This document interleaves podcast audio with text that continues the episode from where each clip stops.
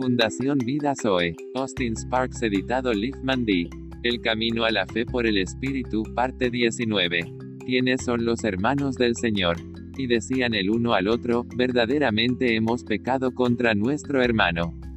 Pues vimos la angustia de su alma cuando nos rogaba, y no le escuchamos, por eso ha venido sobre nosotros esta angustia. Entonces Rubén les respondió, diciendo, No os hablé yo y dije, No pequéis contra el joven. Y no escuchasteis, y aquí también se nos demanda su sangre.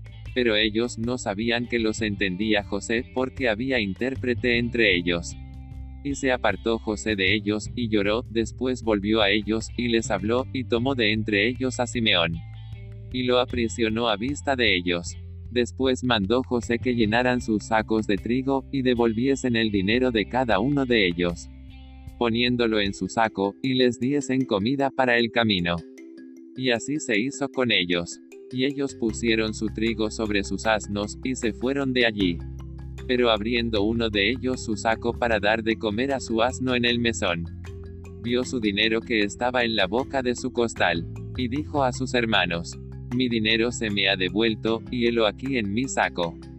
Entonces se les sobresaltó el corazón, y espantados dijeron el uno al otro, ¿qué es esto que nos ha hecho Dios? Y venidos a Jacob su padre en tierra de Canaán, le contaron todo lo que les había acontecido. Génesis 42, 21 al 29. Veamos las enseñanzas de Jesús con respecto a las personas por el compartir de Mateo. Escuchaste que fue dicho, ojo por ojo, y diente por diente. Pero yo os digo, no resistáis al que es malo, antes, a cualquiera que te hiera en la mejilla derecha, vuélvele también la otra, y al que quiera ponerte a pleito y quitarte la túnica, déjale también la capa, y a cualquiera que te obligue a llevar carga por una milla, ve con el dos. Al que te pida, dale, y al que quiera tomar de ti prestado, no se lo rehuses. Oísteis que fue dicho, amarás a tu prójimo, y aborrecerás a tu enemigo. Pero yo os digo, amad a vuestros enemigos, bendecid a los que os maldicen, haced bien a los que os aborrecen, y orad por los que os ultrajan y os persiguen, para que seáis hijos de vuestro Padre que está en los cielos, que hace salir su sol sobre malos y buenos, y que hace llover sobre justos e injustos. Porque si amáis a los que os aman, ¿qué recompensa tendréis? ¿No hacen también lo mismo los publicanos? Y si saludáis a vuestros hermanos solamente, ¿qué hacéis de más? ¿No hacen también así los gentiles? Sed pues vosotros perfectos, como vuestro Padre que está en los cielos es perfecto. Mientras él aún hablaba a la gente, he aquí su madre y sus hermanos estaban afuera, y le querían hablar. Y le dijo uno, he aquí tu madre y tus hermanos están afuera, y te quieren hablar. Respondiendo el al que le decía esto, dijo, ¿quién es mi madre, y quiénes son mis hermanos?